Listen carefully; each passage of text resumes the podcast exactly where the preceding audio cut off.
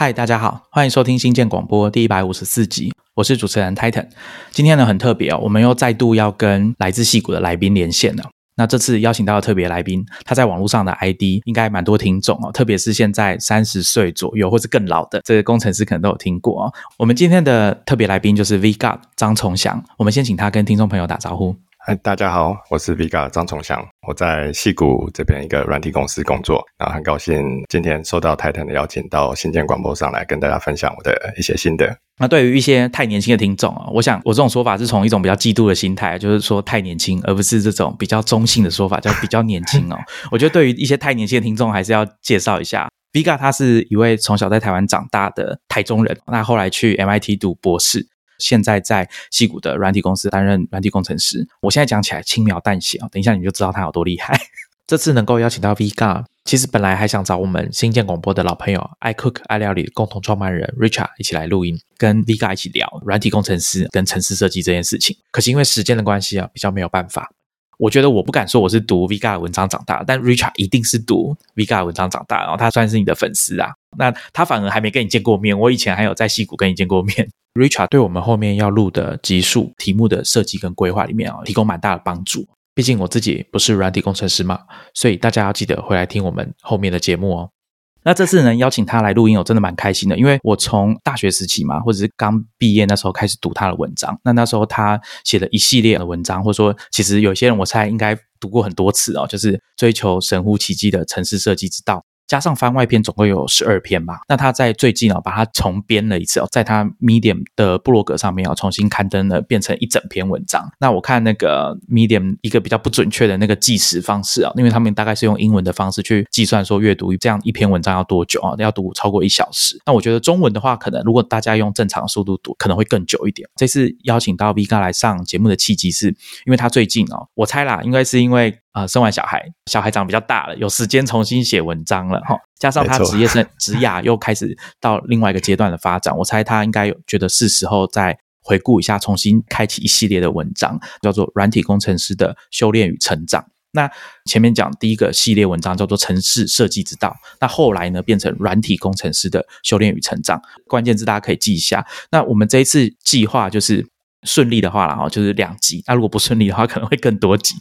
我们希望说，透过城市设计之道的这系列的文章，跟大家做一个开场，然后让大家了解到说，Vega 他从国中开始到他到 MIT 去读博士结束啊，甚至还有短暂的这个创业的时期，作为一个开场，也是我们第一集的主题。最主要是希望可以作为一个衔接到第二集去，让他谈软体工程师的修炼与成长这系列文章写的内容。那在我们今天录音的前两天，他刊登了第七篇文章，好，那之后应该还是会继续往下写。我们希望说可以用两集的方式，让大家稍微了解一下说城市设计这件事情，跟当你到软体公司，尤其是已经有一定规模的软体公司去上班，作为一个软体工程师，Vega 他的体会啦，就是后来的这个软体工程师的修炼与成长第一篇哦，大家可能会发现说他自己有稍微讲反省有点太夸张，就是说他自己有稍微分析了一下。他刚成为全职的软体工程师的一些体悟哦，跟他以前想的可能有蛮大的不同。那今天呢，我们节目大概分成三个部分哦。第一个就是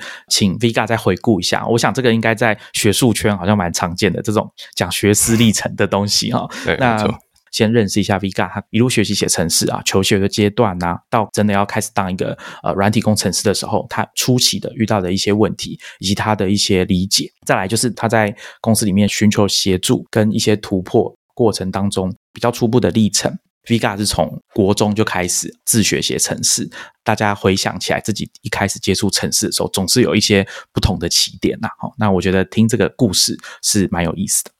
如果要从我国中讲起的话，哇，这个已经好久以前了，现在超过二十年了，想想起来。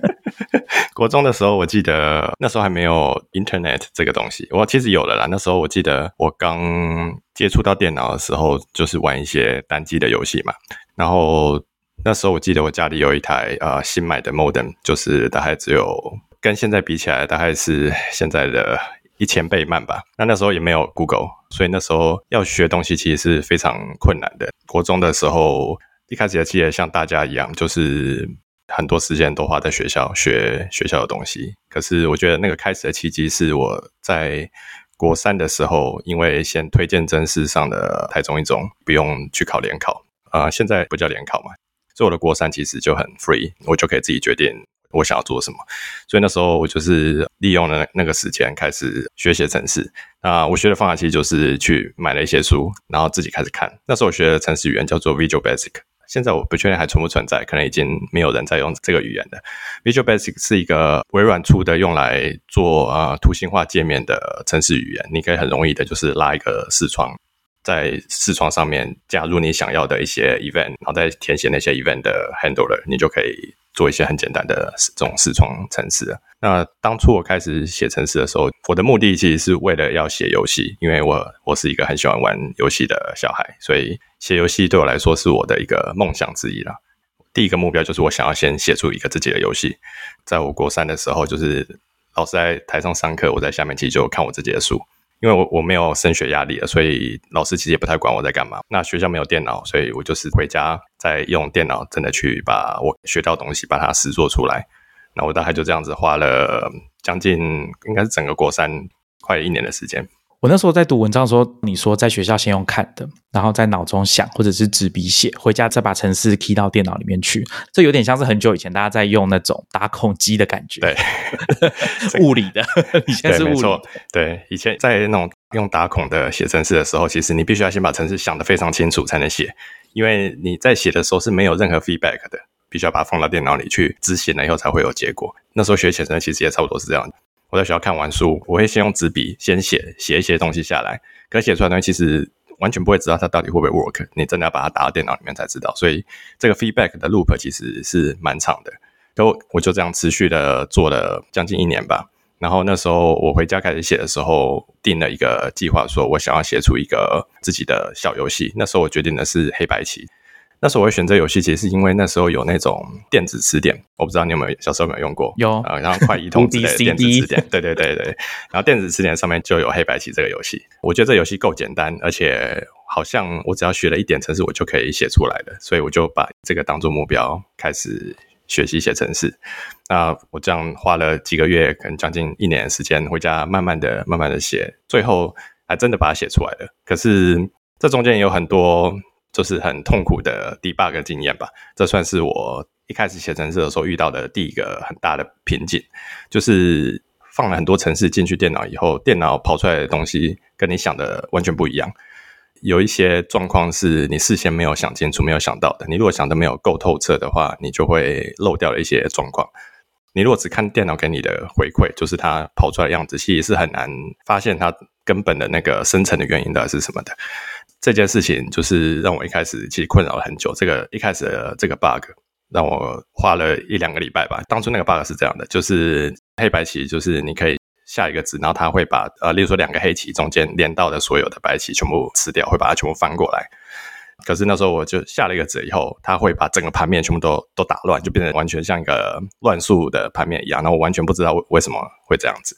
那我花一两个礼拜的时间，就是在 trace 这个城市，然后研究到底发生了什么事情。就最后发现，其实只是一个变数忘了归零而已。城市里面有几个回圈，然后里面其中一个变数忘了归零，结果就造成一个完全意想不到的结果。你这个 debug 过程完全就是自己跟自己在检查这个城市嘛，反复的测试嘛？有没有去问别人或者寻求协助？还是其实当时的你也没有这个管道？当时我完全没有这管道，因为在我家里。我爸妈其实完全不会写程式，他们也不太懂电脑。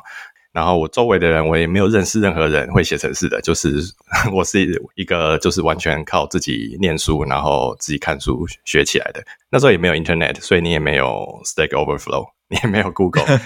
现在很简单，你把你碰到 bug 打到 Google 里，你很容易就可以找到答案的。大概百分之九十的 bug 其实都可以这样找出来。那可是那时候完全没有，我就只能自己一行一行的去 trace 那个城市，就是在 debug 的时候，你可以 step by step 执行那个城市，然后去观察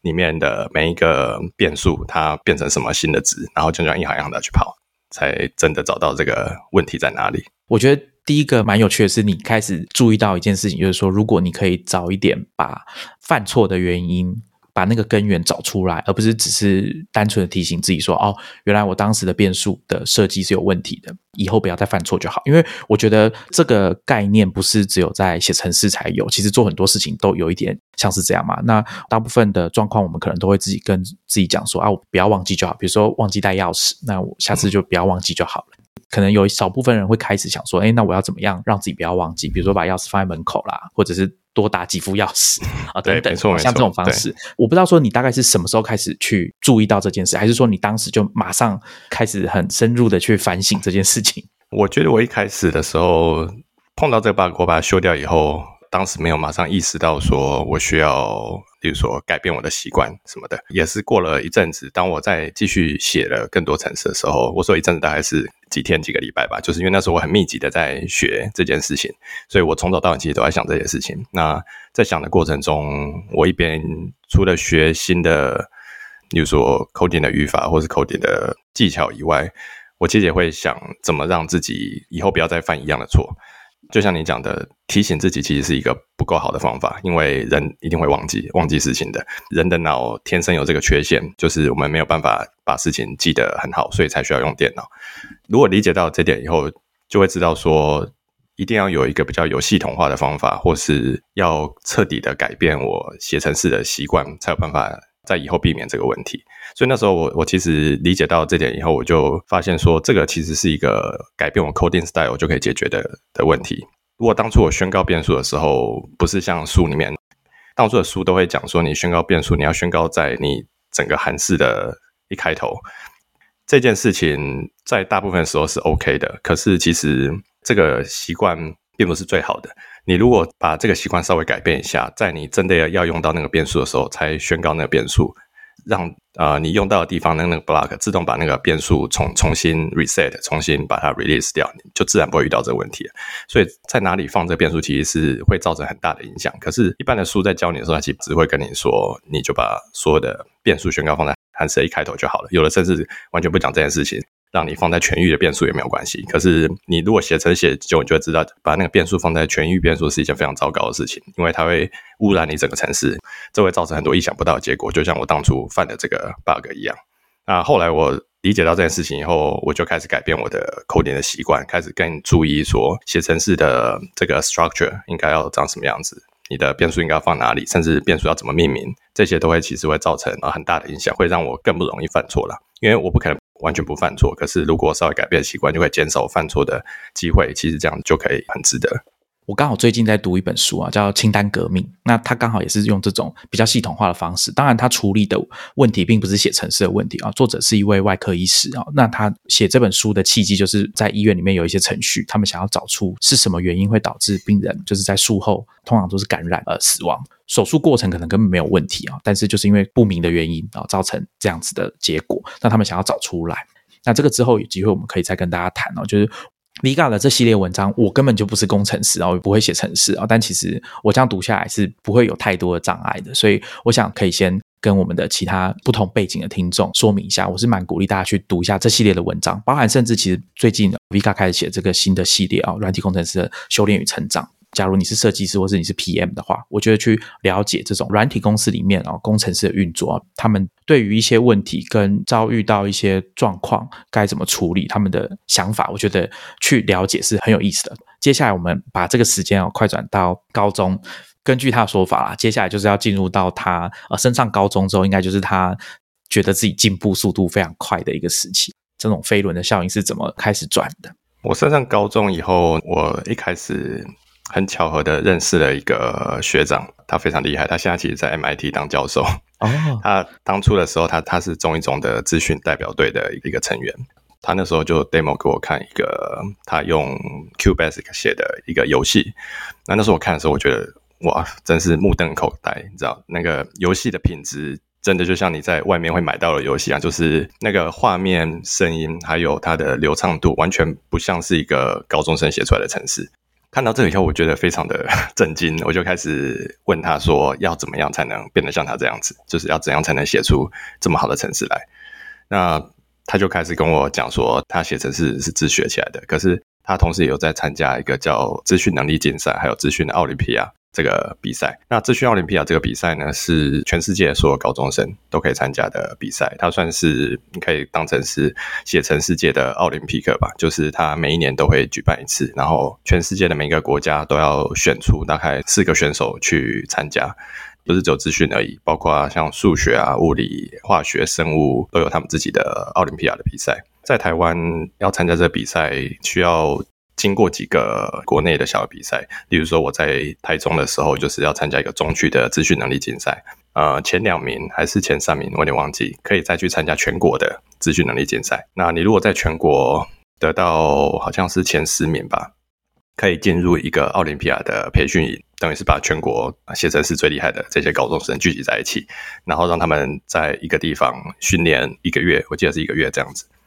这个比赛呢，当初我其实完全不知道这个是什么，我我以为我会写程式，就是因为我在国中的时候我自己学的 Visual Basic，我觉得我好像已经会写程式，所以我就跑去参加了。那时候我只是参加只是校内的比赛，参加了以后才发现这个写程式跟我想的完全不一样。比的不是说，呃，例如说给你一个时间，你可以自由发挥，你想写什么都可以，而是它有一些非常 specific 的要求，它会给你一个题目，你的题目需要读入什么样的输入的资料，然后你必须要输出什么，你的输出呢必须有非常严格的格式，例如说你的输你的输出是要呃用你的输的资料做一些计算，然后输出每一行一个数字。它的问题其实就是解题，比较像数学问题，而不是程式问题。程式比较像是用来解题的工具而已，你只是把你的想法用程式写出来，让电脑去帮你运算出它的结果。那你很多的问题其实都是要找出一些最佳化，例如一个典型的问题是给你一个地图。你要从 A 点走到 B 点，你要怎么找出最短的路径来？你要把最短的路径用程式算出来，然后把这个最短的路径 output 出来，就是一个点一个点的印出来，印在荧幕上面这样子。那这样子的问题对于高中生来说其实是蛮难的。当初我在校内比赛的时候拿到，其实就是这样子的问题，虽然比较简单一点啦，可是我基本上就是完全傻眼，完全不知道如何下手，而且那时候。在校内比赛还是要写成是写在纸上面的，就是不是用电脑写，所以其实你写在纸上的时候，你是完全没有办法想象说这个电脑到底会输出什么结果，因为在那时候你用纸笔写程式对我来说还是一件非常陌生的事情。我虽然会写程式，可是我必须要有电脑才行。所以，哎，我以为你国中的训练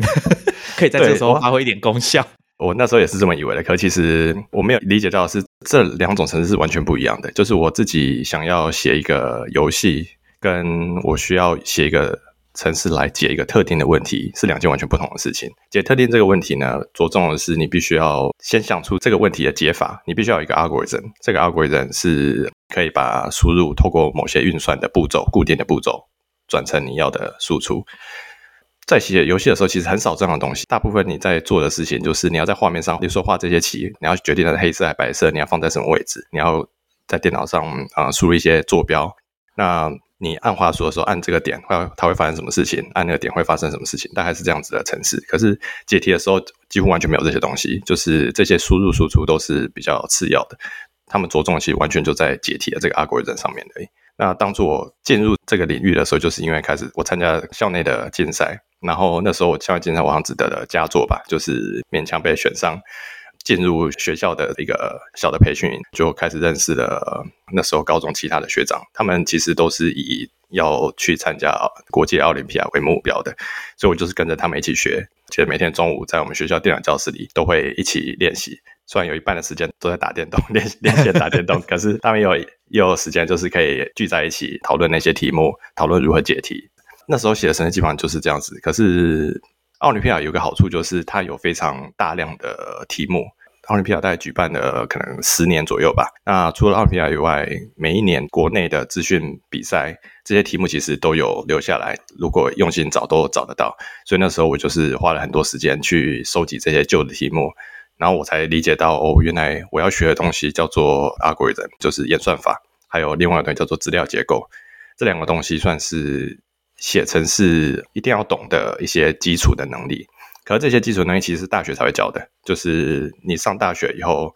大学的第一年大概会开始教你写程式这件事情，就是程式的语法，例如说 C 语言的语法，或是现在你看还有 Java 的语法。语法呢，其实跟你要怎么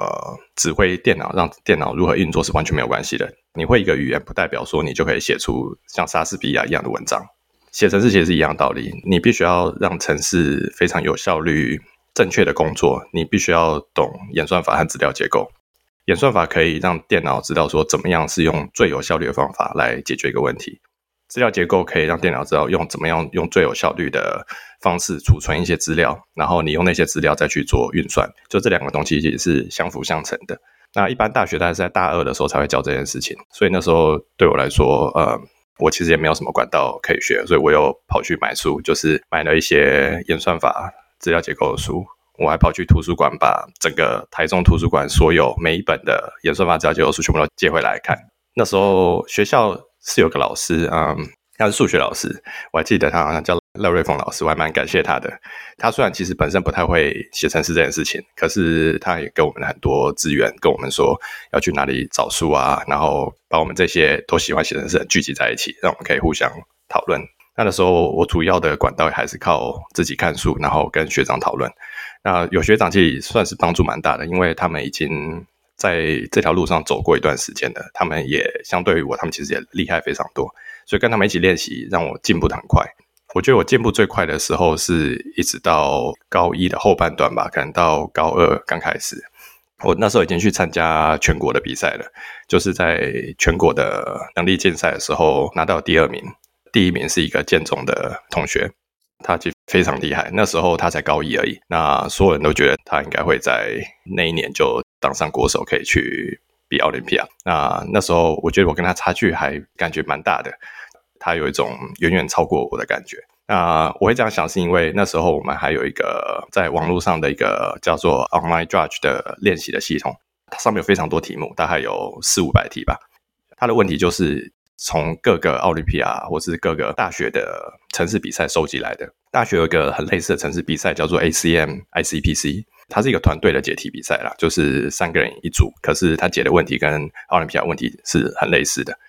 对于在练比赛的人来讲，我们都会上去那里，然后找问题，然后就开始写你的城市。写完以后，你可以你可以把你的答案扫密上去，他就会当场跑。执行完以后，他就跟你说你的答案是对还是错这样子。甚至他会跟你说你的答案跑太久了，超过了时间。在这个 online judge 的系统上面呢，我记得这个建中的同学他非常厉害，他在那个排行榜的非常非常顶端。可是我一开始就是当在最后面啊，离他非常非常遥远。可是我上了高二，大概高二的时候，我就发现这个系统非常的好，因为它可以让我很快有一个 feedback。就是它是一个很快的 feedback loop，我可以学完一个演算法，学完一个资料结构后，我可以马上去找相关的问题，把例如说像前面讲最短路径这种问题，把它所有的问题都找出来，然后一题一题的写，然后写完以后就闪屏上去，对了以后就可以在我的排行榜上面就往上升一点。我的高二基本上都在做这件事情，我在学校其实也没在上课，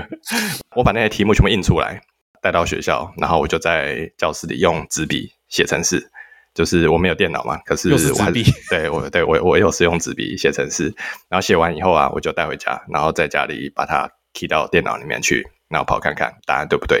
然后我就每天都这样做，我其实都没没什么在上课，这样做不知不觉我其实也写了三四百题，到最后我就竟然已经跑到那个排行榜的非常前面的，跟这个建中同学，他那时候跟我是一直不断的在第一和第二名交替互换，因为他也每天都在写。我觉得他应该是做一样的事情，就是每天在学校有有时间就写，所以常常常常在第一名。然后我跟我会回家，我把我今天写的傻逼上去以后，我就变成第一名。后来我们到了全国竞赛，那我们都进入了那个奥林匹亚的培训营。我在培训里面其实算是过得蛮顺利的。培训每个礼拜都有一个测验，算是一个迷你的模拟考吧，就是迷你的小比赛这样子，有类似的题目让大家做。然后他到第二个礼拜以后就要淘汰掉大概一半的人，那剩下大概四个人左右可以进入第二阶段，然后在这个第二阶段再继续训练测试，这样两个礼拜，最后选出四个人代表台湾去比赛。你如果留到第二阶段的话，其实基本上你就可以保送任何一个大学的资讯科系都可以，就你可以自己选。那时候我在高二的时候就被留到了第二阶段，我也很幸运的最后选上了国手，可是有点可惜的是。那个建中同学，他最后没有选上，呃，我其实也不知道为什么，可是我觉得跟他就是有一种劲敌的感觉，我跟他一直不断的互相的激励，互相的让对方进步，让我进步的非常的快。因为那时候，如果你是自己一个人在练习这些东西，其实你是没有一个目标的，就是你不知道说你到底应该要学多少才够，或是你要练到什么程度才行。跟你有另外一个人跟你一起在比赛，就像一起在赛跑一样，他就跑在你旁边，所以你就有个目标，你会想要一直跟着他。甚至可以超过他，所以我觉得他让我不知不觉的进步的非常的多。然后我其实也没有理解到这件事情，一直到我最后被选上了国手，我才发现我我在这一年学到这么多，让我从就是完全不知道这些比赛是怎么回事，到竟然被选上台湾的代表的国手这样子。Vika 在他的文章里面有蛮生动的描写哈，因为就用大家熟悉的漫画啊，这种 劲敌的概念啊，火影忍者啦，或者是像麒麟王，那它里面描述他跟那位建中同学竞争也蛮有趣的，大家可以去读一下啊。通常漫画也都是这样讲哈，就是自己主角单方面认定说这个人是我的劲敌，像樱木花道跟流川枫这样子。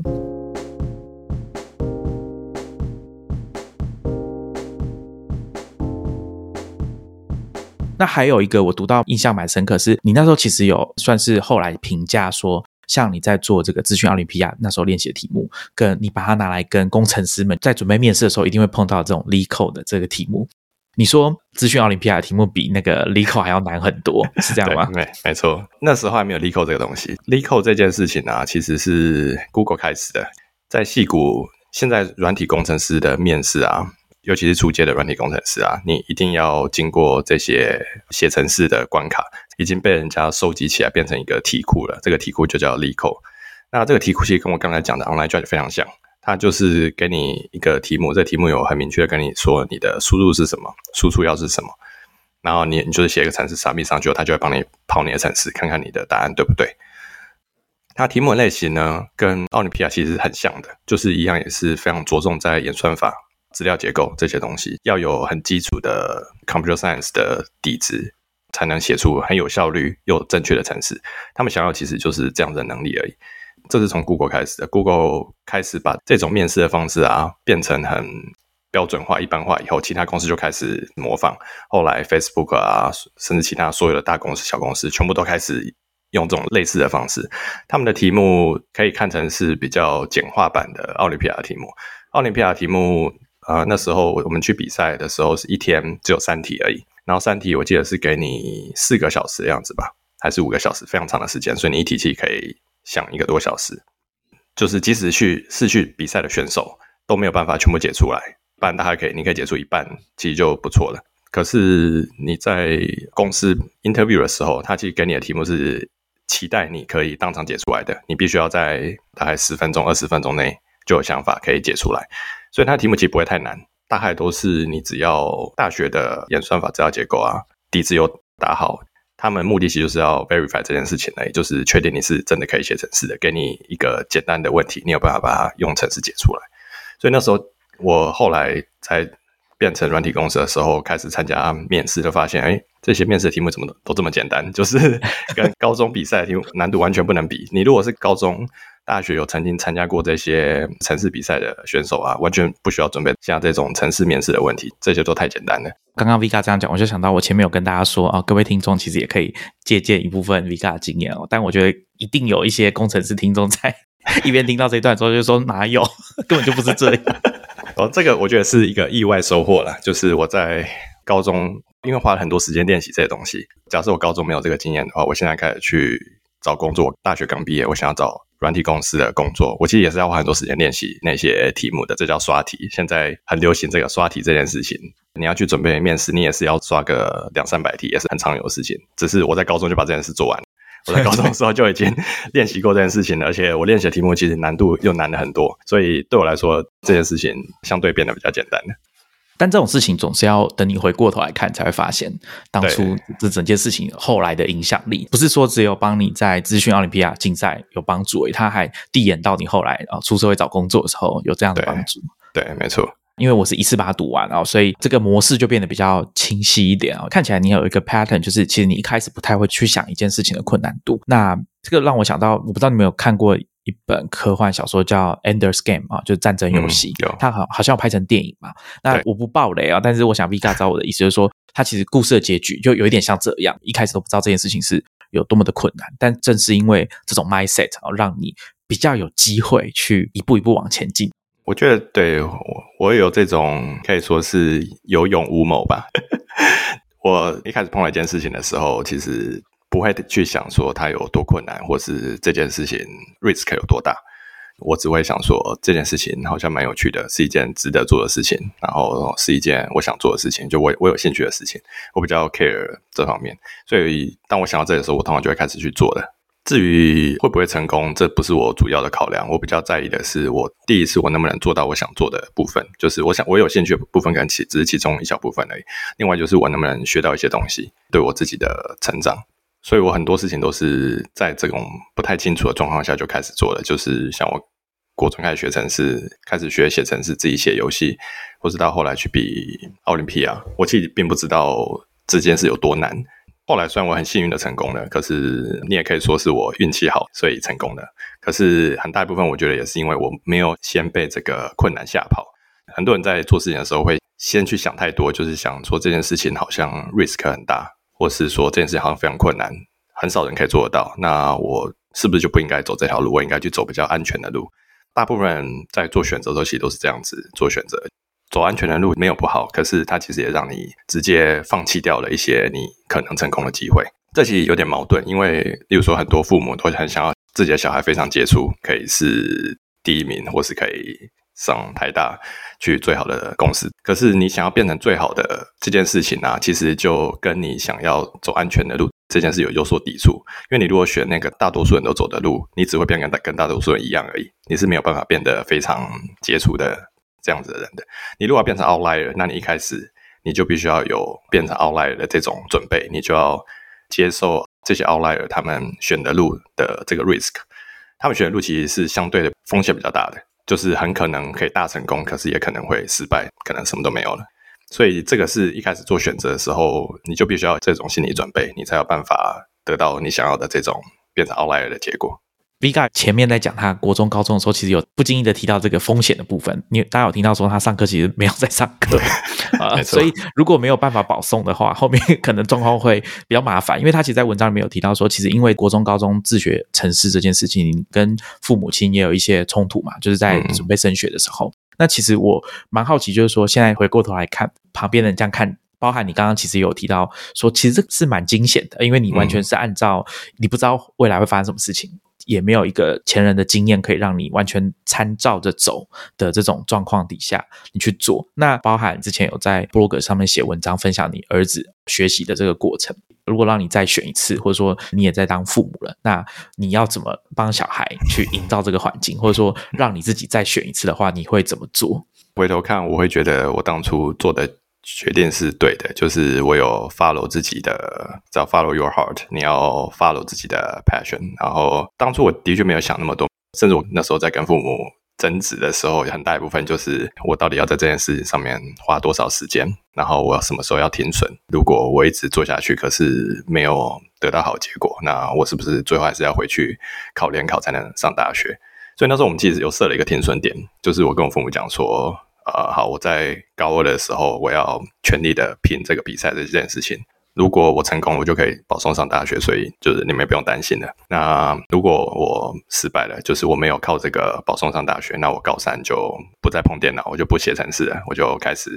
回头专心准备 联考，就是走这个安全的路。所以，我其实是有给自己留了一个后路吧，设了一个停损点。虽然我知道，我如果真的走上那条路，可能结果不会太好。我可能我应该上不了太大，就是光靠考试的话，我应该是上不了太大的。那也不会有后来我去 MIT 之类这些事情的。那所以我那时候算是运气很好的，选了我想要走的路，而且真的成功的走完了。因为我只是现在六岁。虽然现在选的路不用选这么极端，可是我们，例如说，我们最近在帮他找学校，其实也是有一样的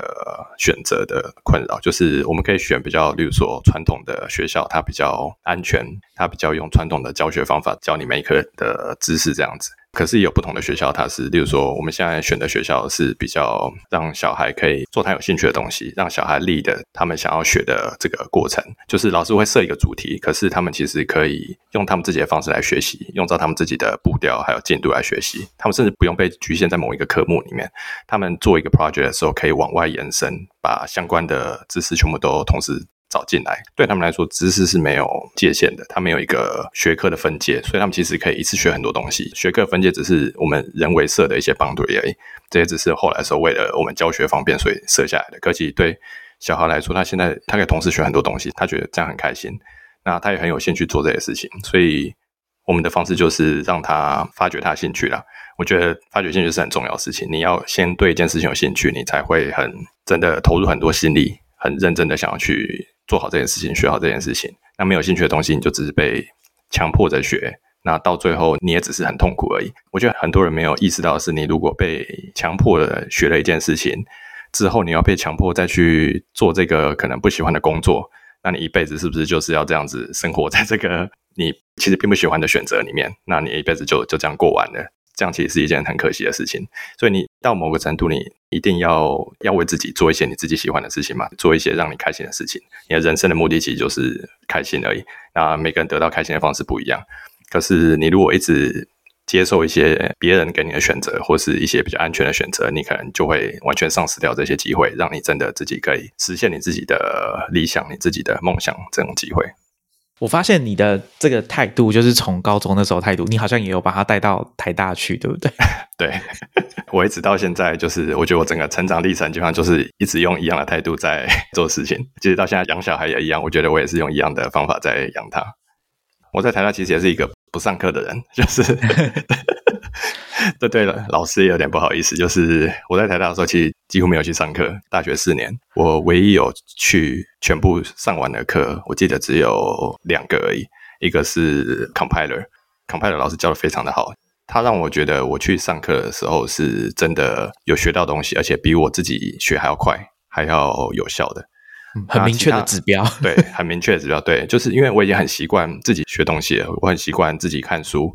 然后自己找资料，所以我知道说，我现在有个科目，我应该要怎么学好它。我可以用我自己的方法，很快的学好它。我可以同时看很多不同的书，cross reference 它里面讲的东西，自己练习。因为大部分的科目，如果是要写程式的，我很喜欢写程式，所以对那些需要写程式、写 project 的科目啊，我平常我就自己写就好。我就是一边学的时候一边写，这是我的学习方式。就是我需要比较 hands on，我才有办法学得好。我不是看书就可以学得好的人，看书对我来说，这个 input 没有办法留在我的脑袋里啊。就是我看完以后，我其实很快就忘记了。对我有效的学习方法就是，同时看很多书，看不同的作者怎么讲同一件事情，然后你就可以用不同的角度来学这个东西。然后学了以后，一定要马上的自己动手把它做出来，去做 project 或是做，即使是练习题也好，练习过做完了以后，我才真的会学会这件事情。那时候我在大学期也是几乎所有科目我都是这样学的，所以我真的有去上课的科目只有 Computer，，另外一个是呃软体工程 （software engineering）。软体工程是一直我很有兴趣的领域，所以那时候我有去上课。可这个课期不是在资讯系开的，是在台大土木系开的，有点奇怪。因为那时候 台大土木系有一个老师，他其实比较算是做电脑模拟那方面的土木工程，所以他其实也接触蛮多软体工程的东西。然后他那时候开了一个软体工程课，我觉得好像蛮有趣的。因为资讯系反而没有人开这个课，所以我就跑去那边修。然后我也觉得有学到蛮多东西的。那除此之外，其他课我记得都没有去上，我就是自己写作业、做 project，然后去考个期末考、期中考这样子而已。我不知道要不要在这时候讲说，好孩子不要学啊！但但秉持了刚刚 Vega 讲的东西啊，我想，因为你的经验，我们之前有另外一位来宾啊，詹宇安 h e p t a Base 的创办人啊，他现在正在 YC 加速器里面正在努力的打造他的新创公司跟他的产品，他有。类似的经验啊，他就是也是按照自己的步调去学习，那后来他得到的结论跟你比较不一样，他就是决定直接就先休学，那也是一个很独特的经历。如果有听众还没有听过这一集的话，欢迎大家去我们修 notes 把它找出来听。后来我在台大毕业了以后，呃，我自己留在台湾念的研究所，就是硕士班。那时候留在台湾主要的原因，其实我还不知道我要做什么，就是我还不知道未来我想要，比如说留在台湾工作。或者是甚至出国继续念书，所以那时候我算是延迟了我这个决定，就是留在台湾念研究所。那那时候我刚好其实也碰到一个蛮好的老师啊，徐永珍老师，他是在台大做 AI 的教授，就我跟他蛮契合的，就是他也非常的支持他的学生。那时候我们在做研究，也是让我们可以自己选我们的题目。这个其实并不是一个常态，就是即使在台大，你去找老师做研究。有一些老师是会直接把题目给你的，他有呃一些他事先已经想好的题目，甚至他他有的老师会去外面接一些 case，这些 case 可能是别的公司来的，或是甚至学术机构来的都有可能。那他们会把这些 case 就是交给学生去做，让学生就是把一些已经稍微有有想法的东西实做出来而已。那那时候我比较不想要做这样子的研究，所以我找的老师就是让我可以非常有自主性，我可以自己决定说我想要做什么问题，自己把他的 project 做出来，写成论文。所以那时候我在硕士班的时候很幸运，就是找到这样子的老师，然后这老师给我很大的空间做研究。所以那时候我其实开始慢慢发现，做研究其实是一件挺有趣的事情，我可以解决一些没有其他人想过的事情。那这件事情影响我蛮深的，就是让我在硕士班完以后决定说，应该要继续念博士，因为念博士其实就是把这件事情钻得更深。我可以有机会自己找我的研究题目，然后在这个题目里面啊做一些没有人想过的研究。这对我来说是一件蛮有吸引力的事情。所以那时候硕士班完，我就决定我要啊申请出国念书。我只申请了两个学校，一个是 MIT，就是我要去念博士班。另外一个，我我申请 CMU 的硕士班，不是做研究的。如果要做研究的话，你一定要念博士班。那硕士班比较像是你念完就是去工作。那那时候我会选那个硕士班的原因，其实也是因为里面有个老师是在做软体工程方面的研究，我对软体工程一直都很有兴趣。我对那个老师就是特别有兴趣，所以我就决定说，他即使只有硕士班，我我也要申请。那后来我幸运的就是上了 MIT，我就决定去 MIT 开始做研究。到了 MIT 以后，我就花了很多时间在找题目这件事情。找题目是一件比想象中难的事情，因为你可以做问题实在太多了。每个老师虽然有一个领域，可这个领域啊也非常大。像那时候我我们老师做的领域是 HCI，就是 Human Computer Interaction，就是人机互动。可是他也做一些软体工程的东西，这是我找他的主要原因。他的领域刚好就是 HCI 跟软体工程的交界。例如说，就是你如何帮助软体工程师或者城市设计师更容易的写程式，让他们写程式的时候变得更简单，甚至例如说让电脑可以自己写大部分的程式。像现在其实已经有做到蛮好的，像是 GitHub 有个呃叫做对 Copilot，对那个 Copilot 其实已经非常厉害了。现在 AI 技术跟那时候十几年前就很不一样了。有这些技术以后，你写程式你可以只写函数的。外壳，你只要把名字写完，它可以帮你把内容其实填好大部分。这在以前是非常难以想象的。那其实也是我以前在做研究一个目标之一，就是很多那时候的人在做这种让电脑自己写程式的研究，其实最终目的都是要达到这样子。那那时候我就开始跟那时候我在麦迪的老师往这方面走。那一阵子以后，那时候想到一个 idea，这个 idea 后来我做成一个 project 叫 s e c u r i t y Security 这个 idea 是让我们在写程式的时候，可以不用透过电脑的这些 API。API 就是每一个软体系统啊，像是 Windows 或是 Mac，它其实会提供一些已经规定好的函式给你。这些函式呢，规定好说你要怎么跟电脑沟通，让电脑做特定的事情。例如说，你可以打开一个程式，然后或者是执行这个程式以后，你要对这个程式下出什么指令，按它其中一个 button 之类的。这种写程式的方法其实并不是很直觉，因为你在写程的时候，你必须要上网找很多文件。例如说，你要写一个 Make 程式，你要去 Make 的系统读它的手册，知道它有什么 API，然后你才能知道说你要怎么叫电脑自动的做一些事情。这些 API 是需要一些知识累积的，或是大量的 Google 学会。那那时候我就在想，有没有什么更简单方法可以做这件事情？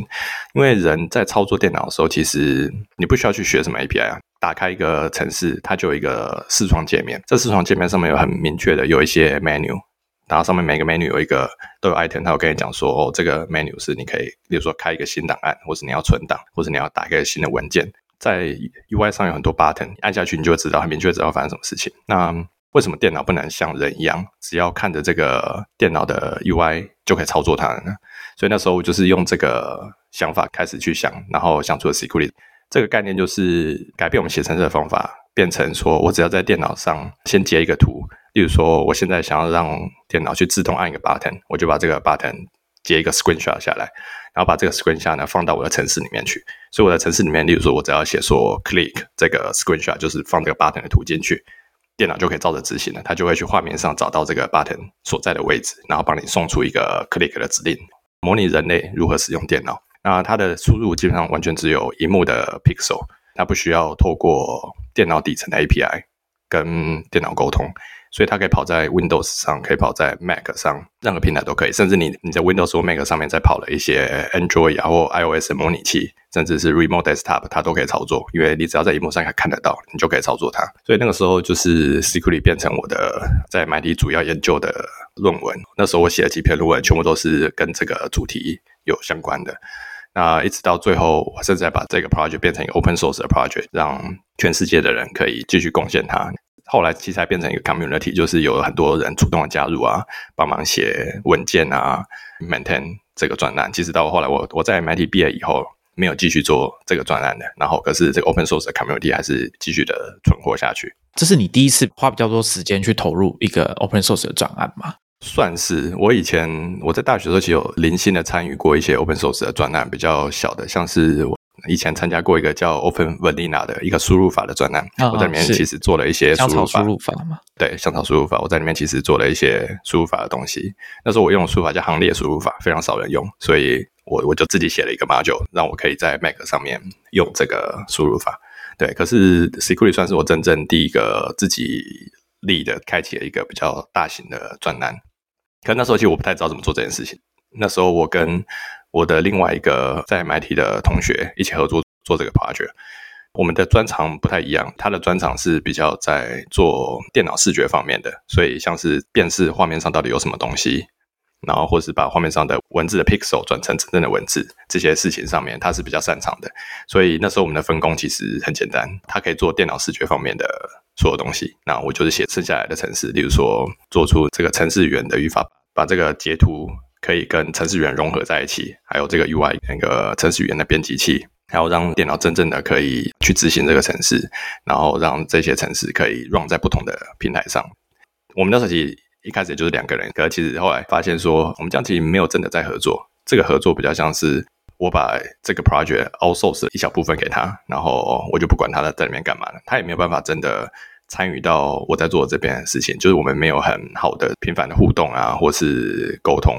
找出我们可以互相帮忙对方的地方，甚至让这个 idea 变得更大，变得更好，就变得有点像是生产线的这种感觉。对对，没错，就是我们切的太开。其实我在学校的时候，大部分的 project 都是这样做的。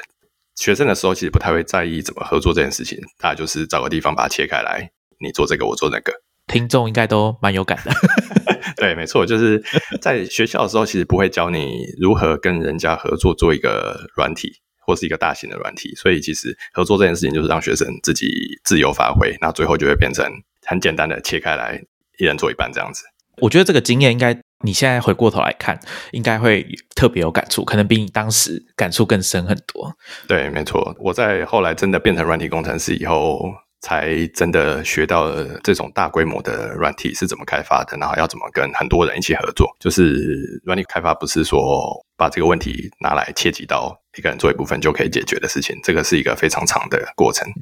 等一下要请 Vega 来谈一下他在新的系列啊，软体工程师的修炼与成长，一开始就在谈的这个部分，把城市设计师跟软体工程这两件事情的分野啊，交代的蛮清楚的。但在这之前，我还是想要再停留在 Secretly 一下。就是包含你高中时期那时候去做了一个科展哦，这个部分请大家去读城市设计之道的文章。你那时候在思考的问题就是说，怎么让电脑自己去写城市嘛？后来你在 MIT 的时候，你在做 Security 的专案，是有点像是希望把呃写城市这件事情变得再更直觉，或者说再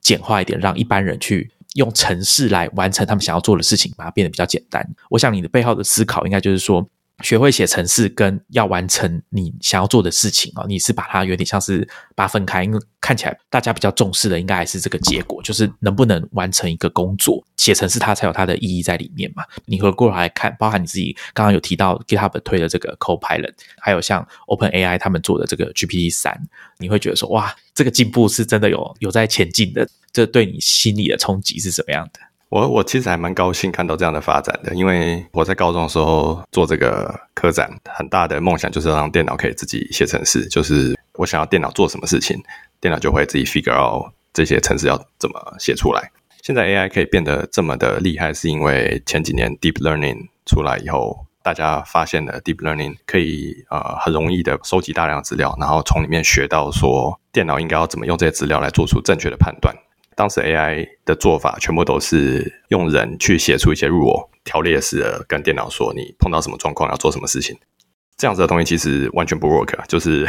因为现实世界太复杂了，总是有各种千奇百怪的例外情况。没有人可以举出所有的 case，所以在这种情况下，当时 AI 其实只是在一个寒冬期吧，就是对当时 AI 其实不太有人 care，就是大家觉得觉得 AI 是一个已经死掉的领域了，电脑没有办法真的有什么智慧。可是直到 deep learning 出现以后，完全改变了这一切。我们突然知道说要怎么用喂给电脑大量的资料，那电脑就可以从这些资料里面做出正确的判断。这是一件非常 powerful 的事情。现在像这些 Copilot 啊，这些 tool 其实就是利用了这些技术，让我们当初想让电脑自己产生程式的这个梦变得更接近了。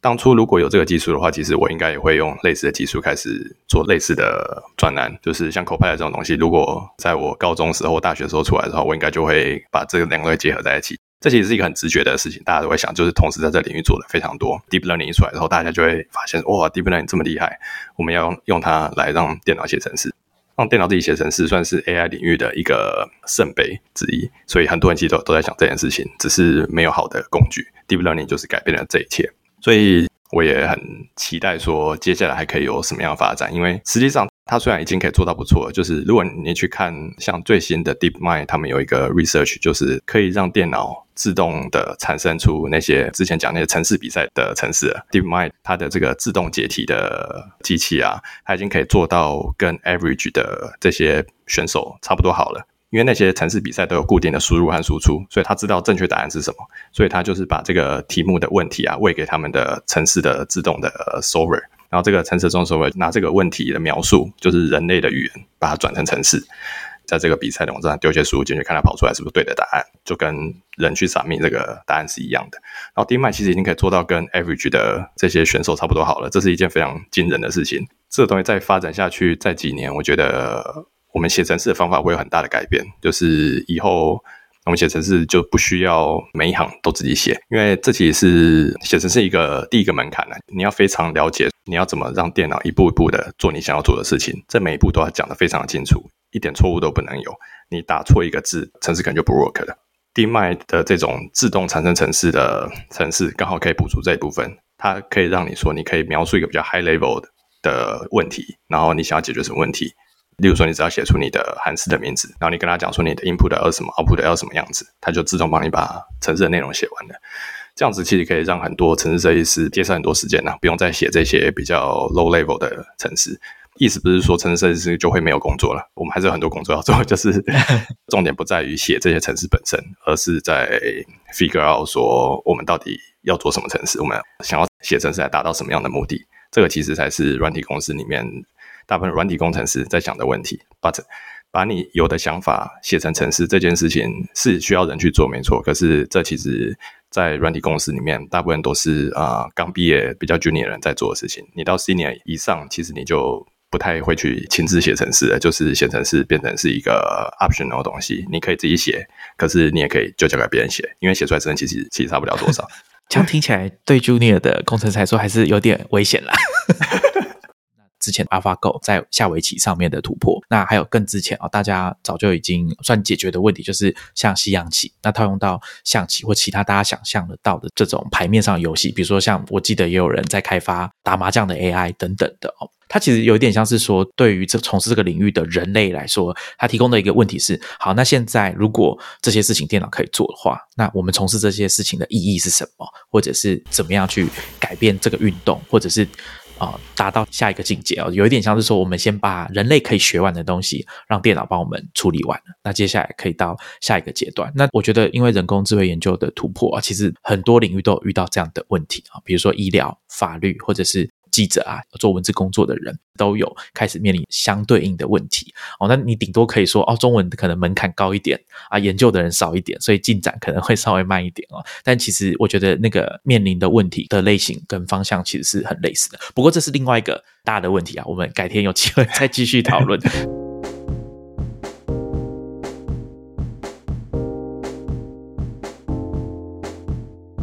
接下来 Vega 来跟大家讲一下，说他后来开始当全职的软体工程师之后，并不是说大家想象的一帆风顺哦。MIT 拿到博士，进到软体公司之后就开始哦一路平步青云。他其实中间有遇到一些挣扎的地方。先从城市设计跟软体工程这两个关键字，那先请他来跟大家解释一下。我想当然是有必要哦，大家了解一下这个差别是什么。但是我想，即便是对工程师本身，就算是 Vega，他都要花这样子的时间去了解、去体会这当中的差异。我觉得请他来讲这件事情还是很有价值的。我觉得城市设计啊，跟软体工程，以前我其实并不知道这两个概念到底有什么不同。就是对我来说，城市设计师跟软体工程师好像就是两个可以互换的名词而已。很多人开始工作以后也说他们是城市设计师。并不会特别去强调软体工程这一部分。那一直到我真的后来在西谷的比较大规模的软体公司开始工作以后，我才发现到这两个概念其实是非常不一样的。城市设计啊，比较像是一个个人的活动，一个人拿到一个问题，他要想说怎么用写程式来解决这个问题。我们在学校里面学的大部分其实也是这件事情。像我之前参加资讯的比赛。我们都有一个问题，这个问题就是别人教给我们的。我们拿到的问题后，就是要想如何解决这个问题，然后把程式写出来。那我们着重的点是，这个程式我们要写得快，程式也要跑得快，程式要能够输出正确的答案，就是这样子。那对于当时在学生时期的我，这就是软体工程的。软体工程好像就是我可以把程式写得很好，然后可以让我的程式处理很大量的资料。可以让我们的城市很容易的被其他人维护，可以被自己维护，被其他人维护，这样这就是软体工程的。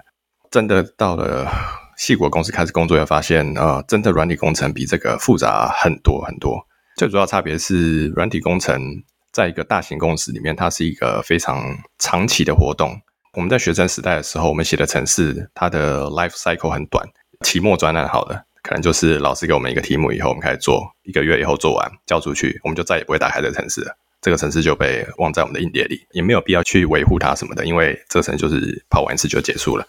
可是，在软体公司工作很不一样，因为软体公司里面的城市是需要花好几年的时间去维护的。这个城市一旦被写出来以后，一旦上线了以后，它就有真实的顾客在使用它。你就不能随便把它拿下线，你甚至不能把它停掉，停掉会造成公司非常大的损失。所以你必须要在这些城市已经在上线的情况下，继续维护它，继续增加新的功能，继续修它的 bug。然后公司一个人不够，所以要很多人一起做这件事情。我对这件事比喻就是，它是一个团队接力的马拉松。你从这个公司开始把这个软体开发出来上线以后，它需要花。好几年的时间，持续的跟这个团队一起继续开发，不断的加新的功能，一直维护它，修掉 bug，这些事情是要一直不断持续一年为时间的单位在做的。那在这个情况下，我们写程式的方法其实就变得很不一样，因为在以前专注的是，比如说我要让我的城市跑得很快，所以越快越好。后来我才理解到，你在一个大型团队里工作，让城市跑得快，其实。已经不是最重要的事情了。很多时候，一个比较简单易懂的城市其实更重要。你的城市写完以后，有很多人要看，不是只有你自己而已。城市的易读性就变得非常重要。所以有时候我们以前在比赛的时候，其实都会为了城市写得快、跑得快，牺牲掉很多易读性。我们会把城市写得很丑。一个大函式里面，所有的几百行字都挤在里面，然后变数的命名我们也不太 care，然后甚至有时候会用一些很我们叫很恶心的方法去写程式，把那个程写的很短，故意写的很漂亮，它可以很精巧的做到你想做的事情。可是你写完以后，没有人看得懂它到底在做什么。这种程式其实很多，以前我们在学生的时候很喜欢做这种事情。可是当你真的到了一个公司你就会发现这是一件千万不能做的事情，就是这是一个 禁忌，就是你写出来程式如果没有人看得懂。是一件非常不 OK 的事情，所以这个让我的心态开始改变。就是在软体公司工作，你必须要能够跟团队配合。即使是一开始是 Junior 的工程师，你也要知道说，你写出来程式怎么样才可以让其他人读得懂。你必须要 follow 一定的规范。在公司里，每个公司都会有一些城市的 coding style 的规范，确保大家写出来的城市长的样子都一样，所以很容易读。那这在软软体工程里面就变成是一个很必要的事情。可是，一般在学校其实我们不太会接触到这一块，甚至老师其实可能也不知道，因为老师没有在软体公司里工作过。大学教授就是在学生时期一样学会写程式，念个博士就回去学校当教授，所以他们其实也没有真的写过大型的软体，他们也不知道说要怎么教学生这件事情，甚至这可能也不是他们 care 的事情。在大学里面，教授比较 care 学术方面的突破，你有没有一个新的想法，在这个领域有一些啊没有人想过的创新之类的。可是软体工程，毕竟它是一个工程。你必须要一个很严谨、系统化的方法，可以把你要做的事情 deliver 出来的。这是一个工程的必要条件，就是你必须要能够预估做一件事情要多久、要多少人，还有它的复杂度有多高、困难度有多少。你必须要做这些预估，你才有办法跟团队合作。那我们刚刚听完 Vika 初步的跟大家讲说，哎，城市设计跟软体工程的差异，以及他了解到说，软体工程其实有很大一部分是一个软体设计师，你必须要跟其他共同。很多跟你一样都是软体设计师的人，甚至是不同职务的人啊，一起工作去完成这个软体工程。那我想问一下，说你在学习或者理解这个软体工程的这个过程当中，你会跟我们举几个例子，是你觉得说跟你有当年相同状况的人，他必须要注意的事情？我觉得对于一个初阶的工程师来说，你刚进去一个公司，第一件事就是要学会。怎么 navigate 这个城市嘛？你必须要找到对的地方切入，然后在那个地方改你的城市。那说起来其实挺难的，因为你对于上亿行的城市库里面，你要知道你需要改到在哪里，是一件非常难的事情。这个复杂度太高了。像 Google 之前其实有公布他们城市码的数量，在二零一五的时候，他们就二十一行的城市嘛，是一个非常可怕的数字，就是他们有。两万多个工程师吧，那个时候，现在有超过十万人了。十几年的时间写下来城市码，即使在 Google 里面待最久、最资深的人，也绝对不可能可以理解所有的城市码在做什么。那通常一般的公司都会有一个 mentoring 的机制，每一个新加入的人会配一个 mentor。那这个 mentor 就是会带着这个新人熟悉环境啊、工具啊，还有 code base，他会给新人一些比较简单的任务做。可能只是新加一个功能，甚至对于 UI 来说，肯定可能只是改改一个 UI 的 button，例如说，甚至简单到改颜色之类的，只是一些非常简单的 task。可是这些工作可以让你比较熟悉你的工具，你必须要能够熟悉你用的工具以后，你要知道怎么，例如说 check out 整个公司的程式库，你要知道怎么变异它，run 一些自动的测试，run 完以后你才能 submit 你的我们叫一个 diff，就是让人家做 code review。你要做 code review 的时候。也有一些规范你需要 follow，例如说，我们前面有提过，你公司有规定的 coding style，所以你你写的程式其实是要符合那个 coding style 的。那你符合 coding style，别人才容易读。所以 mentor 其实就是会教你这些事情，让你比较快可以熟悉状况，比较知道说你现在你需要负责范围，大概会碰到哪些城市的档案。所以你一开始就可以从那些地方下手，你就比较知道说，以后要开始自己独立运作的时候，你要怎么从那里开始往外。展开去学更多东西，去知道说跟你相邻的系统他们是怎么运作的。那这些都是 mentor 一开始会教你的。那在我们公司，其实一开始 mentor 大概是会帮你六个礼拜，这六个礼拜他就是可以很密集的，甚至就坐在你旁边，然后跟你一起工作，带你一步一步的做，跟你说你现在要做什么事情，那你可以去哪里找答案，你应该要用内部的哪一个工具来做这些事情。例如说，我刚加入的时候。我完全没有想到说，我们公司有非常多的内部工具，这些内部工具都是我们公司自己开发的。自然你在外面你也不会先学过这些东西。那可进去的时候你就发现，嗯，也不是每个工具都有文件，很多文件其实就是那个程式码本身，你必须要去读那个工具的程式码，你才知道要怎么用那东西。那文件没有做好的话，其实要学这些东西就会门槛又变得更高了。所以那时候 mentor 其很大的帮助，就是在帮我学这些事情，让我知道说我要去哪里找答案，去哪里找我要的工具，学会这些工具到底要怎么使用。现在的软体公司啊，像是 Google 啊、Facebook，很多人都会觉得他们做的系统好像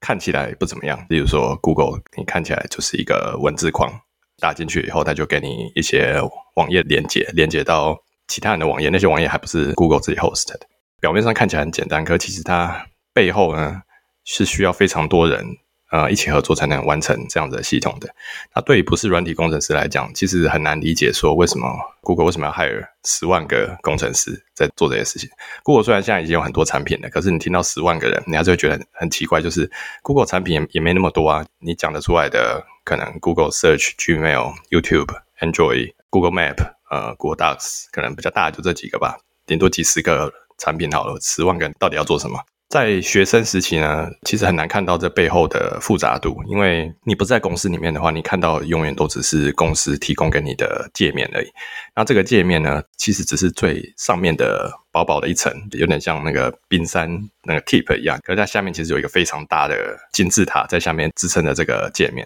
以 Google 来说好了，搜寻引擎，你如果要让一个这样看起来很简单的界面可以运作的这么好，运作这么快，打入一个搜寻的文字。它就可以在零点几秒，大概是可能一百个 millisecond 以内就秀出这么多文件的话，它其实在背后事先就要做很多工作，像网络的爬虫，去把世界上所有的网页全部都爬进来，存到它的系统里面去。它必须要把这些每一个网页事先都先 scan 过一次，把它分割成比较小的一个一个一个这个 token，然后把这些 token 呢存在他们的一个 index 里面。如果你只是一个学生在做一个专栏，我们做的东西可能都很小。你如果只是要爬，例如说，呃，一千个文章、一万个文章，这些东西都可以存在一台电脑上面。可是，如果今天 Google 面对的是全世界的网页，这些 scale 是几十亿、几百亿个文章，一台电脑是完全没有办法存得下的。所以，当你规模变大的时候，你就开始碰到一些新的问题，例如说，这么多文章你要存在哪里？你就要开始开发一个很大的储存系统，必须要利用很多台电脑，把这些不同电脑。几百台、几千台电脑，让他们接在一起，可以同时来储存这些文章。那你解决了储存以后，你也要解决运算的问题。你必须要能够有一个很大的运算的系统，你不能只用一台电脑去读这些文章出来，然后去，例如说分割的文章，或是把它转成 token。你要很多电脑同时做这件事情。所以，像 Google 之类这种大型软件工程师，他们有很大的一部分的工程师在背后做的是这些我们叫基础建设。例如说，建立一个很大型的储存系统、大型的运算系统，甚至是大型的网络系统。一旦东西开始变大了以后，所有的问题都会变难很多倍。它是呈指数成长的。以现在来说，很多公司可以啊比较简单的去解决这些问题，是因为像 Google 啊、Facebook 这些公司已经事先把这些问题做掉了，或者 AWS 现在的云端业者像 AWS 啊、GCP，他们已经把这些系统变成一个产品。让你用的就是 infrastructure 的 service，所以你可以直接去买到像 S3 这样子的平台，你可以把你所有的档案全部都 dump 到 S3 里面去，你就不用管它背后到底有几台电脑在储存这些东西。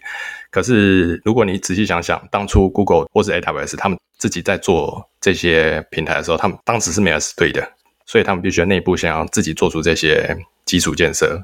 所以，这每一个的系统，像 S 对后面是也是几十个、几百个工程师才能做出来的。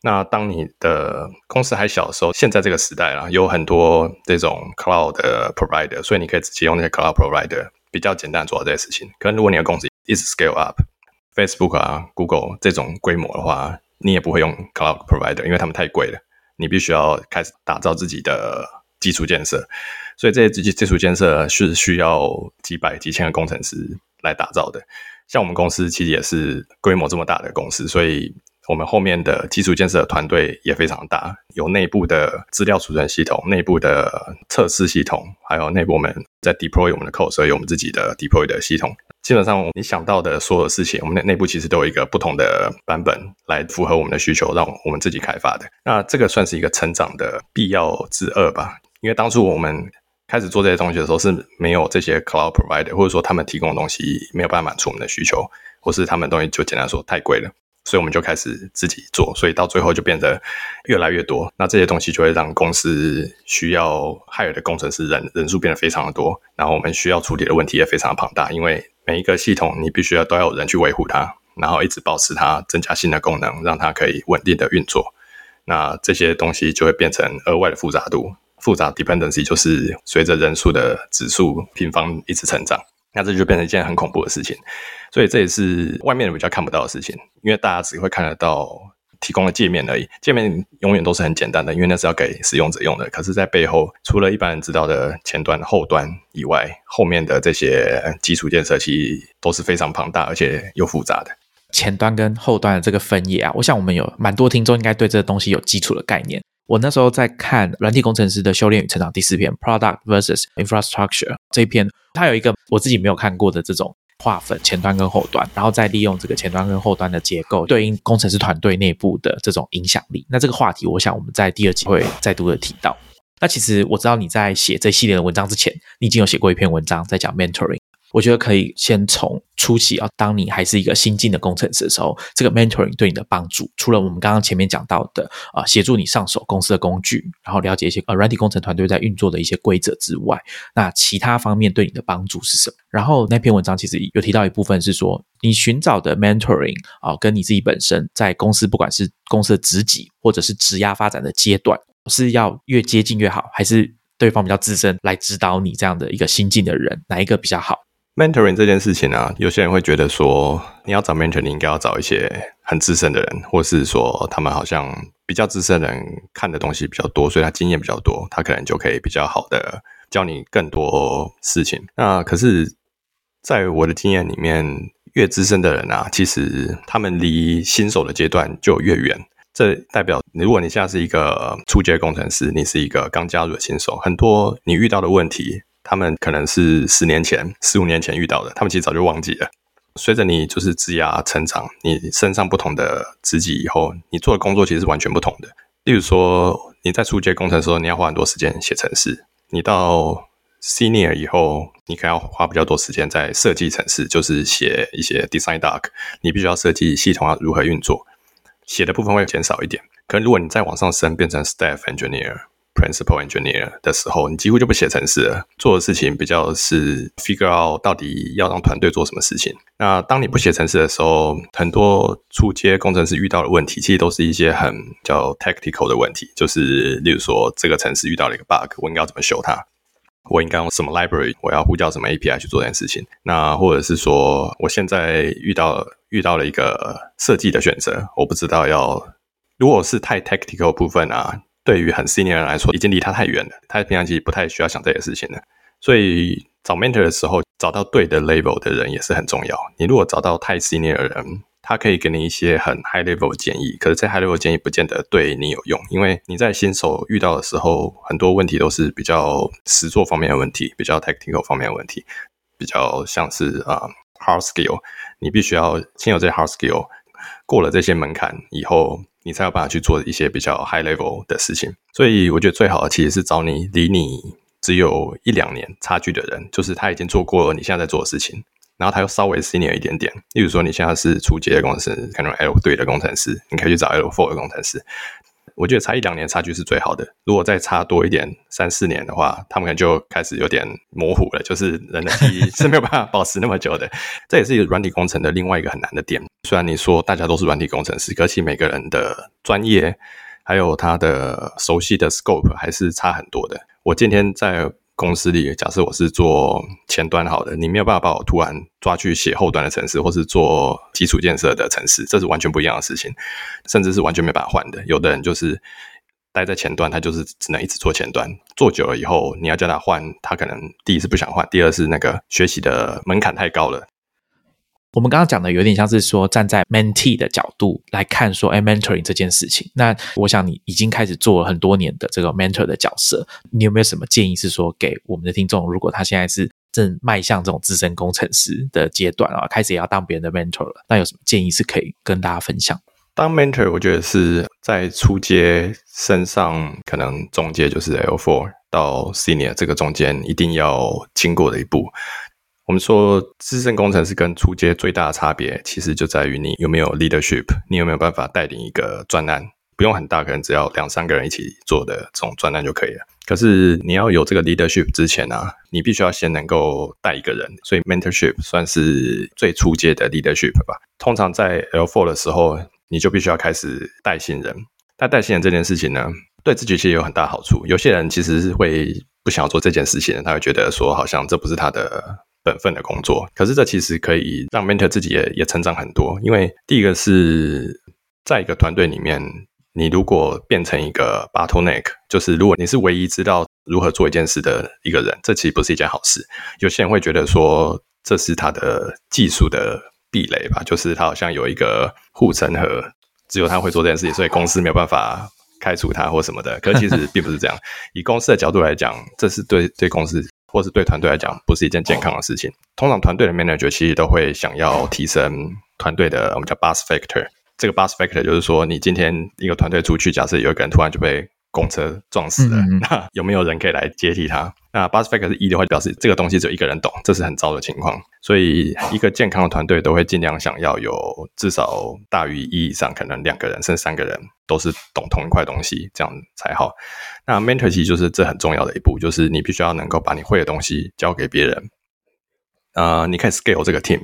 你如果可以 scale 这个 team，你自己不是 bottleneck，其实可以把自己 free 出来，让自己去做别的事情。你没有必要一直做同一件事情，在同一个 team 里面成长，其实有一个很重要的部分，就是你不能一直待在自己的一个小的 silo 里面，不跟人家合作，或者不去学新的东西，那你永远就只能做你自己的事情，对团队的贡献就会被限制在这个 silo 里面。所以扩展自己的这个舒适圈的方式啊，其实很重要，就是 mentor 别人，让别人学会你现在会的东西，把你会的东西交给他。他就可以做这些东西，你自己就可以跑去做别的事情了。那这这我觉得是非常重要的一步。透过这一点，即使在一个团队里，你也可以学不同的专业，学不同的系统，甚至换不同的领域。有的团队也会有一些差别很大的系统，所以这是一个很好的方式，可以让自己切换这个熟悉的领域。把自己的工作，或者说把自己的我们讲 capacity 空下来，可以去做别的事情。那其实这个背后有一个隐含一个意思，就是说，也许你可以升职啊，可以升级了。那这件事情我们在第二集啊，接着跟大家讨论。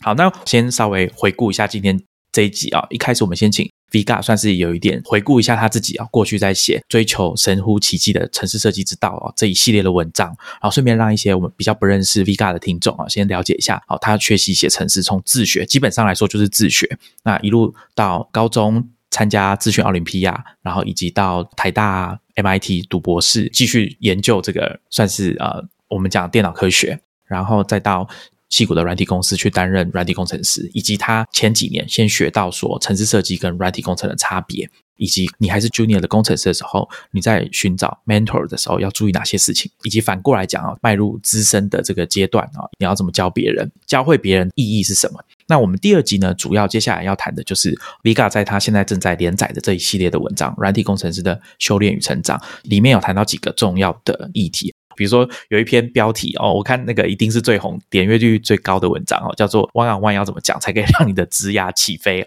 所以我想这个部分大家应该会很有兴趣。那另外还有一个我觉得也很重要，但是在台湾比较少见，那我觉得很值得 Vga 来跟大家分享，就是大型的软体公司里面，我们讲所谓的 IC Individual Contributor 跟 EM。Engineering Manager，如果大家对这个词哦还有一点印象的话，其实我们这个 Starrocket blog 上面啊，之前 Julie 有写一篇文章，在专门跟大家介绍 Individual Contributor 这个职涯在美国的软体科技公司里面，它是怎么样的一个职务，以及它的发展性、它的特点，以及跟我们平常认为的所谓的升职，你就必须要担任管理职的这种概念哦，有什么差异？那或者是大家也可以去听我们之前有访问过，在 Robinhood 担任 EM Engineering Manager 的 Zero 卓，主要也是在谈说他。等于是从一个主要工作是写程式的软体工程师的角色，平行的转换到 EM，他要做的工作是什么？当时他大概是刚转职，大概半年嘛，好，大家可以去听听看他那个阶段的想法。那第二集的部分呢，我们可以先跟大家讲说，Vga 他选的并不是